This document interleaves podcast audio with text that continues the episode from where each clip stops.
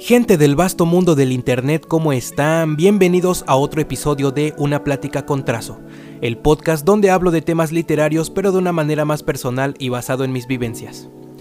Es un gustazo estar de nuevo con ustedes aquí, recuerden compartir el episodio con sus amigos y familiares y sobre todo, en esta ocasión, les recomiendo que compartan este episodio con aquellas personas que conozcan, que sean fanáticos del videojuego Fortnite o de los videojuegos en general porque hoy tenemos un tema muy importante dentro de la literatura y este videojuego.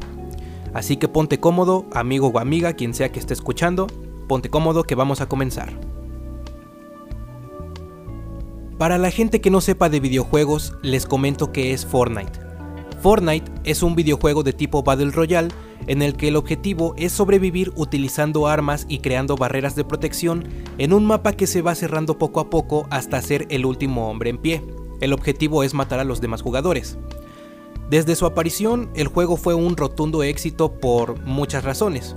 Por sus gráficos, el modo de juego Battle Royale que ya les mencioné, que de hecho en los últimos años este modo de juego cobró mucha fuerza y sobre todo porque añade una mecánica interesante entre todos los juegos de este tipo, y es construir cosas como paredes o escaleras que te ayudarán a ganar.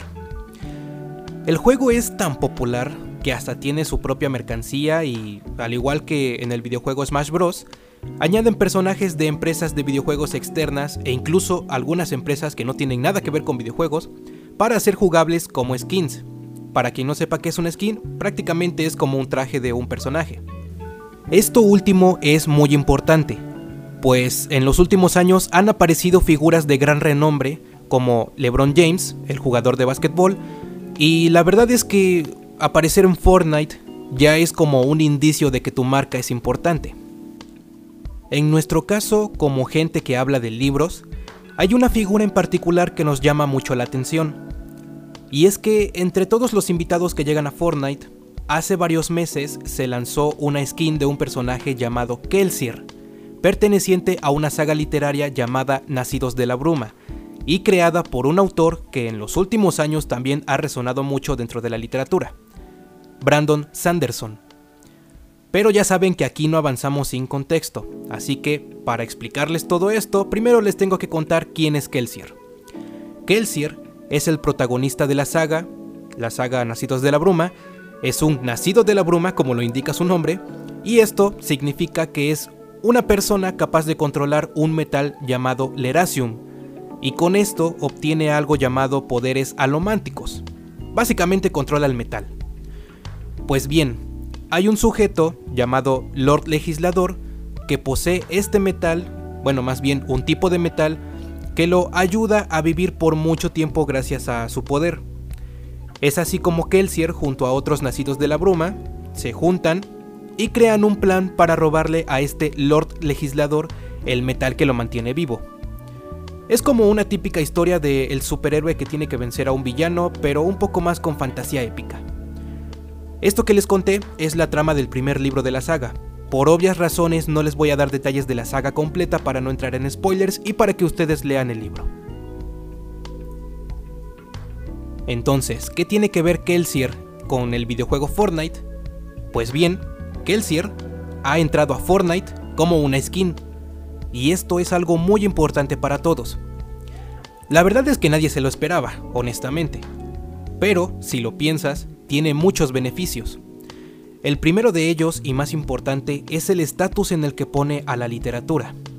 La gente que no conozca a Kelsier pensará que, si un personaje de un videojuego aparece en Fortnite, es porque es muy bueno y eso incentivará a la gente a que compren los libros de Brandon Sanderson y a su vez, y esto es otro beneficio, impulsará a que la gente compre otros libros, ya sea del mismo género o de otro género, pero impulsará a las ventas de los libros.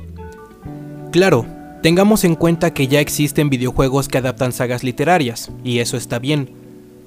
Pero que un videojuego invite a una saga de libros a su propio mundo, corríjanme si estoy mal, pero es algo que creo que nunca había pasado. Pero uno de los beneficios más importantes es que le deja la puerta abierta a otras sagas literarias para entrar a Fortnite y a su vez para ser aceptados en otros videojuegos en los que encajen.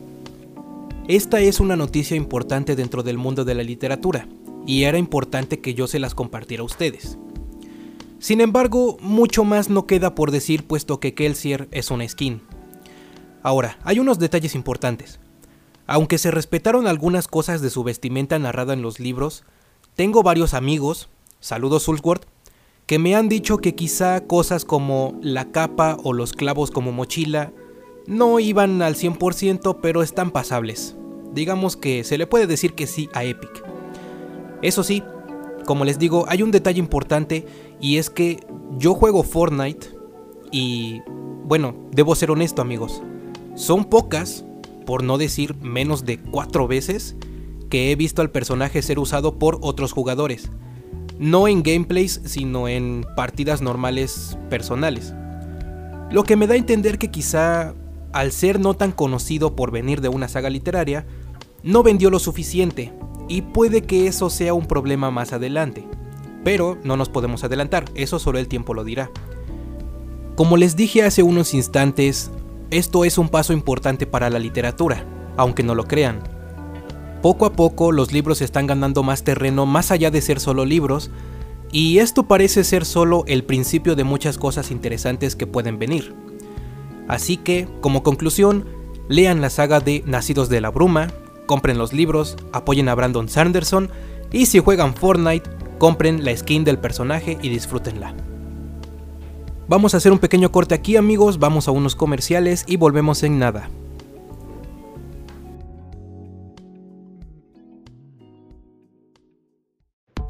Hola, soy RH Najo, autor de La Guerra de las Lágrimas, y estás escuchando una plática con trazo. Disfruta. ¿Estás cansado de leer el mismo género una y otra vez? ¿Sientes que has leído de todo y ya nada te sorprende? ¿Te gusta este tono de voz de vendedor de productos? Pues tengo la solución para tu problema de aburrimiento. Te presento el libro perfecto. 1400 hojas de diversión en la que los personajes no te van a decepcionar. Desde que leí el libro perfecto, mi vida ha cambiado. Ahora puedo escuchar los colores y conseguir fruncir el ceño. El libro perfecto es el producto ideal para tus alumnos y eres maestro. Es otro motivo más para que la lectura se sienta obligada por ser una tarea. Desde que leí el libro perfecto, descubrí que fue primero entre el huevo y la gallina. Desde que leí el libro perfecto, ahora mi mujer ya no me pega si no lavo los platos. Desde que leí el libro perfecto, los de Coppel ya no me molestan por las deudas. No sé si tenga que ver que me cambié el nombre y ahora vivo en otra ciudad. Pero ya no me molestan. Cómpralo en tu librería más cercana. El libro perfecto. 1400 hojas de diversión con las que dirás, valió la pena talar tantos árboles. Este programa no es parte de un partido político. Cualquier similitud con la realidad es mera coincidencia. Hola, soy Gena G, autora de los libros El duende irlandés, El laberinto de los sueños rotos y Kamikaze y la sombra de Aokigahara y estoy escuchando a Una plática con trazo. Oye tú, sí tú, el que está oyendo esto, ¿Estás aburrido del contenido genérico de BookTube? No te preocupes, yo tengo la solución. Te presento el canal El Blog de Trazo, un canal diferente al resto donde hablamos de libros de una manera más divertida e interesante que los demás. Blogs de comedia, recomendaciones de historias de Wattpad, entrevistas, reseñas de libros, unboxings de cosas relacionadas a los libros y mucho contenido más con el que llenar este espacio publicitario. Búscalo en YouTube y diviértete el blog de trazo. Suscríbete.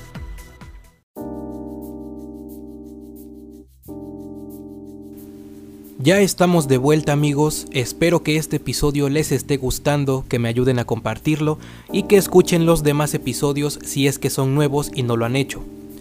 Recuerden que me pueden seguir en Instagram como Alejandro Plata 99 y si comparten mi contenido por ahí, por favor etiquétenme para que el contenido tenga mucha más visibilidad. Pero bueno, vamos a continuar con el segundo tema de este podcast. La gente que sigue mis redes sociales sabrá que hace poco autopubliqué una colección de relatos cortos de terror llamada Terrores Reales e Irreales. Que por cierto, si no lo has leído, te dejaré los enlaces en la descripción de este episodio por si te animas a comprarlo. El caso es que con cada libro que publico, este es el segundo, me voy dando cuenta de cosas que uno vive como escritor y que nadie jamás te dice cuando decides sentarte a escribir una historia.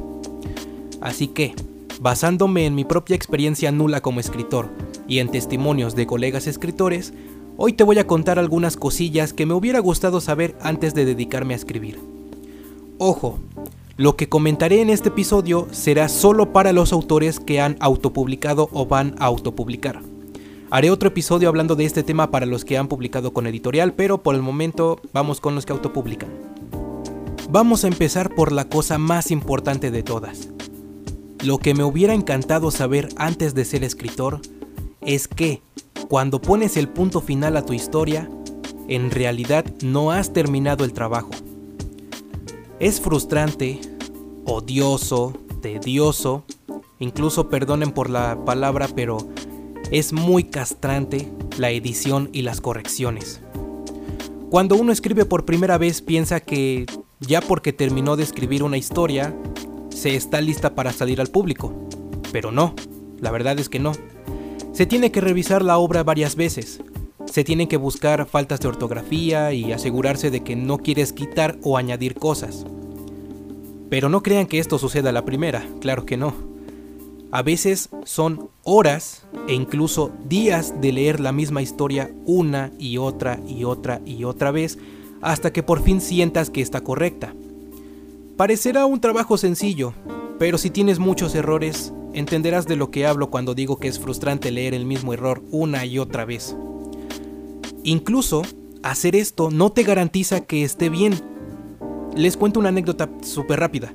Tengo una amiga que a la tercera revisión de su historia ya estaba harta, no revisaba meticulosamente, sino que veía todo como se dice informalmente a ojo de buen cubero, y sucedió lo que todos estamos pensando.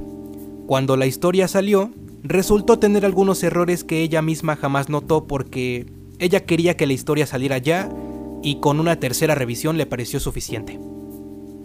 Entonces, amigo o amiga escritor, si piensas dedicarte a escribir, recuerda que pasas más tiempo corrigiendo que escribiendo. La segunda cosa que me hubiera gustado saber antes de ser escritor va ligado a lo último que dije. A veces uno tiene ideas que considera muy buenas y asombrosas y deseamos que el mundo las vea pero ya. Y queremos que esto sea tan pronto como sea posible que cometemos el error de apresurar tanto la escritura como la corrección. Esa es la segunda cosa que me hubiera gustado saber. La paciencia es importante. A veces con tal de que la historia esté disponible al público, escribimos tan rápido que nos brincamos detalles importantes de la trama o los personajes tienen muy poco desarrollo o suceden cosas porque sí. Y en las correcciones ni se diga. Errores de ortografía, redacción extraña, incoherencias, pasan muchas cosas. No les miento que personalmente esto me sucedió con mi primer libro llamado Es mi día de suerte. Lo escribí queriendo sacar un libro al mercado y querer formar parte del mundo escritor lo más rápido posible. Y aunque a ese libro le fue moderadamente bien en cuanto a críticas y aceptación, lo cierto es que hoy lo leo y sé que pudo haber sido mucho mejor si avanzaba más lento y era más paciente. Así que amigos, no tengan prisa en sacar un libro. La paciencia es importante y los lectores merecen un trabajo de calidad. No por entregar algo rápido y por creer que es una buena historia, significa que tengas que entregar cualquier cosa. Tercera cosa que me hubiera gustado saber antes de ser escritor. No porque escribas y no porque hayas publicado algo, significa que serás famoso y millonario a la primera. Hay que ser objetivos, colegas. Y es que el escritor que autopublica trabaja tres veces más que el que publica con editorial. ¿Por qué? Porque él hace todo, él corrige, él promociona, él gasta de su propio dinero y todo para que, como eres un escritor nuevo y sobre todo autopublicado, nadie te conozca y a casi nadie le importe tu trabajo. Con esfuerzo y dedicación consigues llegar lejos, pero no creas ni por un minuto que sale a la primera. Claro, claro, hay casos muy particulares en donde esto sí pasa, no lo niego. Pero esos casos son como estrellas fugaces, uno entre cada 100. No pienses que mucha gente te va a alabar o que te invitarán a muchísimas ferias de libro, porque no es así. Usualmente los primeros libros siempre son los más lentos en crecer. Y relacionado a la tercera cosa que me hubiera gustado saber, es que si vas a escribir, hazte a la idea de que tienes que hablar con la gente. Literalmente. Primero, vas a tener que hablar con un editor, con un corrector. Si tu libro llevará ilustraciones, con un ilustrador. Básicamente, tendrás que hablar con gente extraña para que trabajen contigo y la verdad es que no te puedes dar el lujo de ser mamón cortante. Y aunque de alguna manera tú lograrás evadir a todas estas personas, de cualquier modo habrá gente allá afuera que leerá tu historia, querrá saber más de ti y de tu libro, y tendrás que hablar con ellos. No lo veas como un martirio. Es súper bonito cuando te llegan mensajes de aliento de algún fan diciendo que ama lo que haces, que le gustó tu historia, que escribes interesante, qué sé yo. Pero si eres alguien como yo, que es serio y reservado, pues tendrás que practicar tu trato con la gente. Y hasta eso no estoy contando eh, el hecho de que llegues a hacer entrevistas o firmas o presentaciones de libro. Recuerda que en el momento en el que el lector tiene tu libro en tus manos, ahora tú te debes al lector, pues él está invirtiendo tiempo y dinero en leer lo que tú haces. Y por último, otra cosa importante que hay que saber es que, así como el escritor tiene el poder de mover sentimientos con las palabras, las críticas pueden causarle eso también. Aquí seré breve. Que el mundo diga que lo que haces está bien y te sale bien, no te convierte en un dios de la escritura. Y que lo hagas mal, no te convierte en un fracasado sin futuro. Hay que saber tomar lo importante de cada opinión, crítica y reseña que le hagan a tus obras, puesto que si no sabes hacer eso, perderás el piso y pasarán dos cosas. O puedes volverte loco de poder o loco por la decepción. No siempre lo harás bien, y no siempre lo harás mal. Tienes que ser objetivo con lo que digan de tus obras y no tomártelas tan a pecho, solo tomar lo importante de cada una. Con todo lo que te acabo de mencionar, no pretendo asustarte si planeas ser escritor. De hecho, las cosas malas son mucho menos que las cosas buenas. Pero sí hay que tener en cuenta qué es y hacia dónde vamos en cualquier ámbito de nuestras vidas. Y hablando sobre la escritura, lo cierto es que hay mucho camino por recorrer, mucho esfuerzo y muchas horas de cansancio y desvelo. Pero, créeme, una vez que tienes tu libro en papel, en tus manos, y alguien lo lee y le gusta y te da un buen comentario sobre ese trabajo, es cuando entenderás por qué vale la pena ser escritor.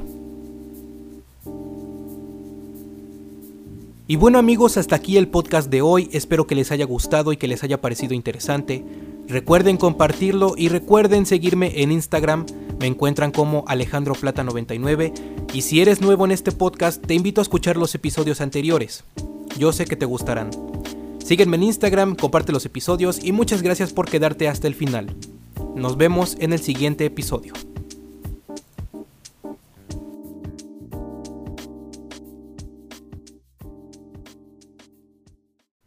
Si te gusta mi podcast y mi contenido de YouTube, te hago la invitación a que me apoyes en Coffee, donando un poco de tu dinero para poder seguir haciendo contenido. Sabemos que los libros son caros, por lo que tu donación servirá para que yo pueda hacer muchas cosas. Pueda comprar más libros y reseñarlos, comprar más figuras para los unboxings y pueda mejorar mi equipo de audio para los podcasts. No es gran cosa lo que te pido que me dones, y tampoco quiero volverme millonario.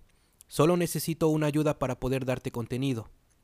No es obligatorio que dones, y si lo haces, estaré infinitamente agradecido por saber que te gusta lo que hago y con todo el gusto del mundo te daré más contenido. El link por si gustas apoyarme en Coffee está en la descripción. Gracias.